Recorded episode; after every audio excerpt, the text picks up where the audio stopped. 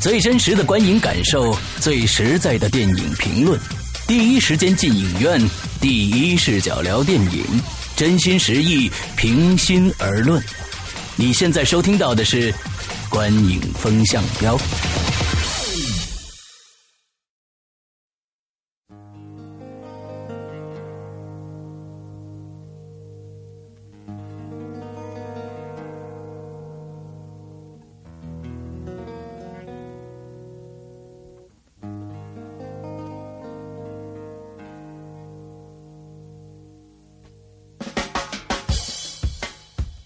各位听众，大家好，欢迎收听《观影风向标》，我是施阳。我是玄木啊、在这里呢，首首先，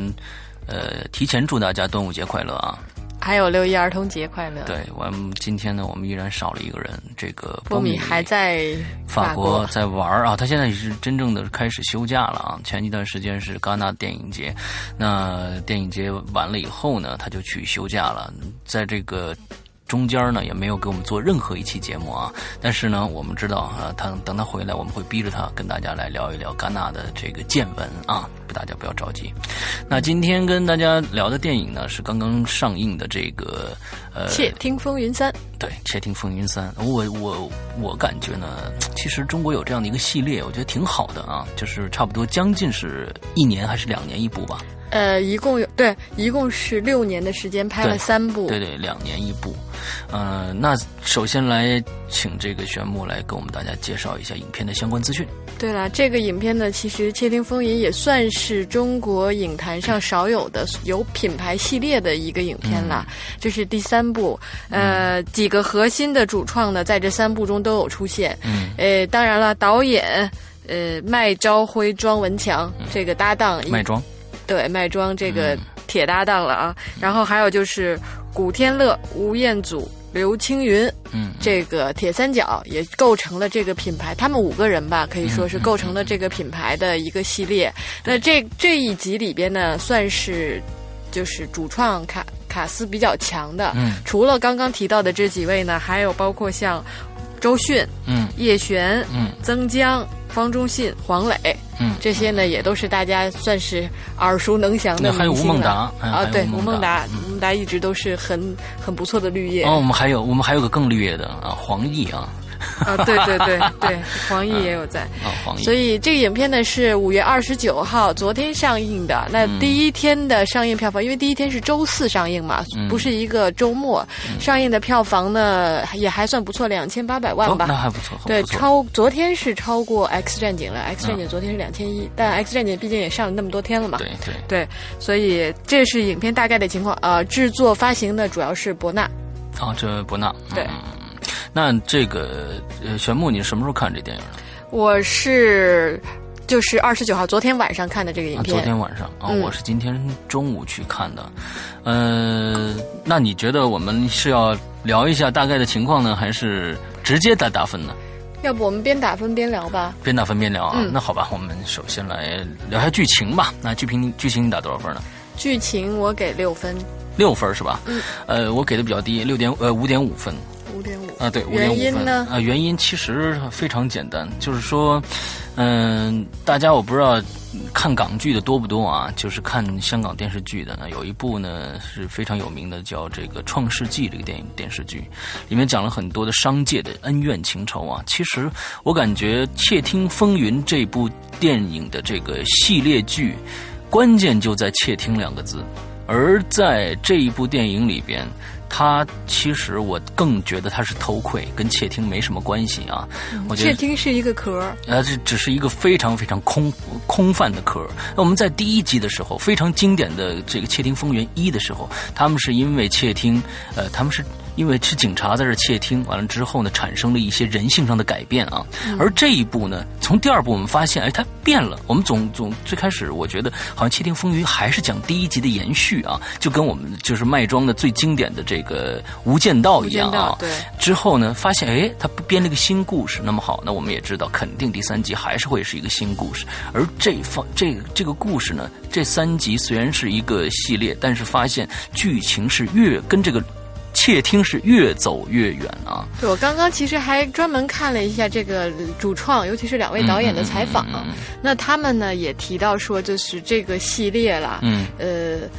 容易或者是难都在于说它是由窃听的这个壳儿，对然后呢故事又不一样，对也就相当于每一个故事都要重新写，对，既要有窃听的这种元素存在，嗯嗯但是呢，又要有讲不又还是这几个人，但是呢、嗯又讲不同的故事。我觉得这一集他们可能难就难在这个剧情和故事上。，对这个剧情为什么打五点五分？我接着刚刚说我的，就是因为太庞大了，它有很多的这个帮派啊，很多的派系在争夺一个东西。那么这些东西呢，呃，是需要非常长的铺垫的。就是他要讲的东西太多了，致使于他的时间片长非常长，两个小时零十分钟。对，那在这么长的时间都没有讲清楚，其实这些人物之间的一些特别多的一些关系。其实我觉得他差，就是这部电影失败的编剧就在于他。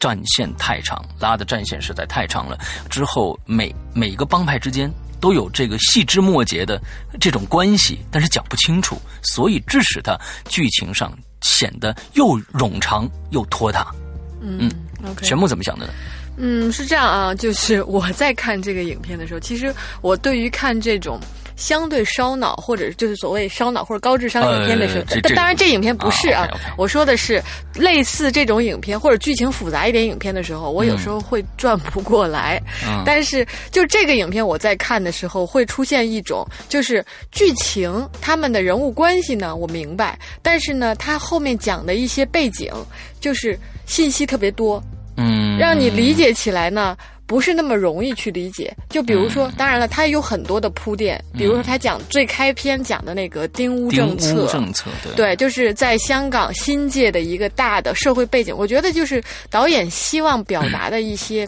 就是他加入了一些。不能说政治色彩吧，或者应该说是加入一些社会背景，嗯因为土地、商、就是金融这些这些话题，我觉得现在也是一些一个比较核心反映社会现状的一个话题。嗯它不仅存在于香港，其实全世界都存在的。嗯那对于现代的中国来讲，也算是一个比较，算是相对有争议或者比较热的一个话题。嗯它建立在这么一个大背景下去讲这个故事呢，那使就刚像你刚刚讲的，其实它给到的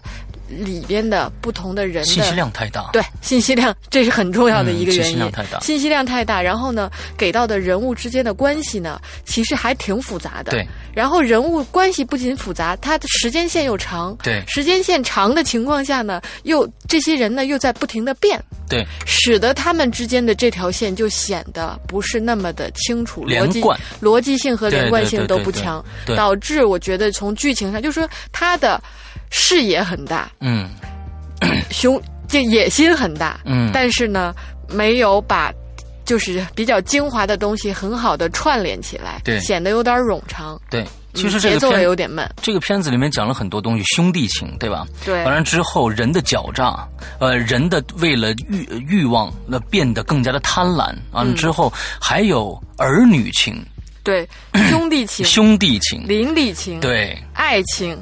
贪婪欲望，哇，非常非常的背叛庞大复仇，对对对，全都是这些东西。其实这其中的任何一点都可以编一个非常好的一个故事出来。他想在这一个故事里面加入这么多的情感进去，这么多的线进去，确实容易让人觉得有时候觉得这个人最后怎么转变啊，非常突然。对，里面有一些角色的关系，包括他为什么那么做，都没有嗯交代的特别清楚。所以我感觉这是一个应该是一个二十到三十集的电视剧的剧本改编的。就是我最开始说，我说有没有大家有没有看过《创世纪》啊？《创世纪》是好像八十集的一个电视剧，但是这个八十集电视剧根本不会让你觉得哦这么冗长，因为它有很多细枝末节。我觉得这个电这个电影的这个本子的基础，完完全全可以改一个非常好的一个电视剧来看。嗯，其实我是这么想的。 OK，嗯，好，我们现在来聊一聊表演吧。表演其实这几个演员啊，我觉得就这可能印证了那句话：只有好的剧本，才可能有好的电影。嗯，就是我的意思是说，因为其实这几个演员演的都不错，啊啊啊，对那演员的表现其实是都挺好的，但是因为剧本没有那么理想，使得整个电影就没那么好。嗯嗯嗯，其实我感觉这里边表演啊，我觉得香港的一个特色，香港表现的是黑社会和黑社会这些反骨仔这这个这这些人，他们的表演是我觉得是全世界独树一帜的，因为有本土 化，对，因为很非常特有色标志性，就是这些人演的都非常非常的，就是你想，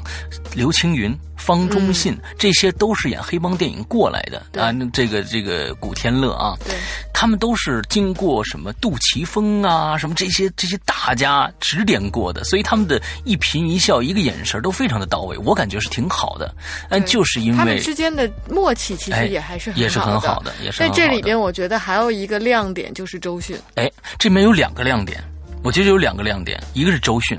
大家一定要去看粤语版啊，对对对，大家一定要看粤语版。啊、我当时看完之后，我的一个疑问是，周迅是他自己讲的粤语吗？对，当然是他自己讲的。嗯那、那他他的粤语非常的好，粤这个大家这我不知道一在在在在二二三线城市是不是也有这个粤语版会供应啊？应该可能是嗯有机会的话还要看粤语版嗯、对对，看粤语版你能听他们的自己那个人声发出来的就是本声啊，同期声这种感觉。呃，说粤语感觉会更更加的贴贴一些。对，另外还有一个亮点哪个就是亮黄奕啊， 大家可能看完整部片子都不知道黄奕，我们的这个第二位小燕子在哪儿出现过？她在里面演了一个非常非常火非常非常很配角的角色，很配角，非连连正脸，说实在的，她连一个正脸都没有。我觉得是导演或者制片公司有意删她的戏，我不知道为什么。我我有一个非常非常强烈的一个想法，但是你我跟你说，她这在这里面的角色是不能删掉的。呃，它是一个很重要的一条线索。对，对，但但是是呢，确实这个这么讲啦，就是她的角色是是个女生，就差不多可以演。 是对，只要是女的，然甚后至在那个长得年龄像女的的人，在那个年龄段，不要这么讲，不要这么讲，真的这样太苛刻我了。我不我们不是说黄奕演的不好啊，是因为他这个角色决定了这个演演这个人，他其实一点儿都不重要，嗯，对吧？对，呃，有任何一个场工在那那就儿演不一下能就算好是了亮点了。我觉得这也是挺挺亮点的一个事 情啊。黄奕居然是这样的一个一个一个表演的一个过程啊，啊演的都挺好。对，我觉得就是跟剧情相比了，这个对表演还算是相对比较出彩的。对对对对对，嗯啊，虽然就是他们到最后这个人物转折有一些太大，但是没办法，剧情决定的，对，嗯，剧情决定的。我们下一个啊，下一个娱乐性啊，娱乐性我给六分。我给六点五吧。然后毕竟呢，大这个娱乐性，大家肯定会冲冲这三位男神去看这个电影的，这是它最大的卖点啊。卖妆可能都没有这三个人的这个这个力量大，因为知道去年的这个扫毒，呃，这个片票房也还可以的。对就是冲着这几个人去的嘛，所以我觉得它娱乐性应该还可以啊，所以，呃，这个分数六点五虽然不高，但是我觉得也嗯比较合适了。那全部怎么怎么认为呢？嗯，我给六分一个及格分吧。我觉得它主要原因是跟我的期望值差距有点大。嗯嗯嗯，呃，我预期感觉就是说它还会是比较精彩，因因为其实我觉得窃听系列的话。窃听这两个字很重要的。对，那在这个影片里边，相对败笔的就是说，我觉得你故事剧情你可以按照不同的人物关系逻辑去发展，嗯但是应该把窃听的这种娱乐性做足。嗯嗯嗯，但是这个影片里边的窃听，真的就简单的字面意义的窃听而已，嗯就是放了一些用手机，然后或者是反窃听的一些所谓的比较，都不能说高端了，都应该算相对低端的一些技术，去实现了窃听这两个字的嗯表面层的意义。嗯那其实。就是我们讲现在的这种，不管从科技啊，或者是想象力上，都可以做得更好。嗯然后它的这种就是间谍反间谍的这种这种套儿，应该做得更有意思，才能表现出它的娱乐性来。嗯所以在娱乐性上，我觉得还是差挺多的。啊啊啊！其实我们现在觉得，就是说这个系列在中国来说，我觉得是挺好的一个系列。就说起码有这两个导演，他们两个导演还要还愿意去做这样一个系列为品牌的这样一个东西，我觉得特别特别值得大家去，我觉得应该去保护的对。，倒是蛮难得的。对但是这个我看这两个导演的采访，据说这也是终结篇了。哦，应该是终结篇了。对对对。啊，一般可能就是排三部曲嘛。对三部曲嘛，包对括像这个《无间道》啊，对，也是对对三对部对曲嗯嘛啊。我们想的《无间道》也是第一部最好，越往后越越越越完蛋 啊。这个也是，其实编剧真的是非常非常重要。嗯，所有的电影都是靠首先有一个好的剧本儿。对，好的对故事是最重要的。啊大家可能今这次去了，呃，都是首先是为了这三个人去看，完了之后呢，是为了窃听，之后呢，发现啊，窃听基本上没有啊，会会有一些失望。不过呢，还是希望大家去支持一下这个对啊过电影节吧的话，倒是值得进影院看一下这个影嗯，片的。没错，没错。其实在， 我们六月份的时候啊，会有超级超级多的好对，我看的们倒电是影。可以预告一下 六月份这这些影片啦。嗯呃，六月六号呢有 Tom Cruise 的《明日边缘》对，六月十三号呢哥斯拉，对，六月的二十七号。现在有一部大家比较期待的影 片《变形金刚 Transformers 四》， Four，对，嗯，这几部还是比较值得关注的。对对对对，这几部下个月就是打群架的一个一个月份啊，电影票房打群架的一个月份。不过希望大家呢都去看看，我起起码这三部电影都还是值得去看一看的。对，呃，我最期待的还是哥斯拉啊，哥斯拉这个，呃，有这个情节吧？呃，变变形金刚当然情节更深，但是我发现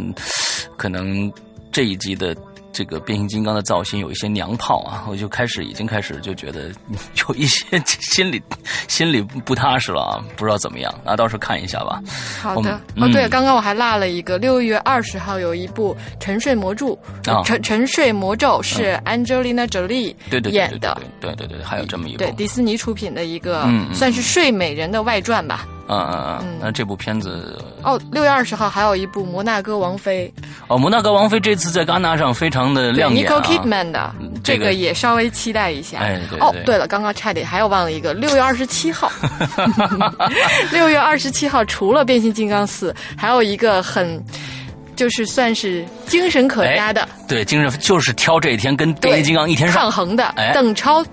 和杨幂主演的《分手大师》。其实我对这个影片看了预告片，还有点小期待呢，飞，这里面邓超非常非常的贱啊！嗯 搞笑十足啊！对对对对，这个我们这次发现了这变形金刚的这这个海报上呢，这擎天柱拿了一把剑，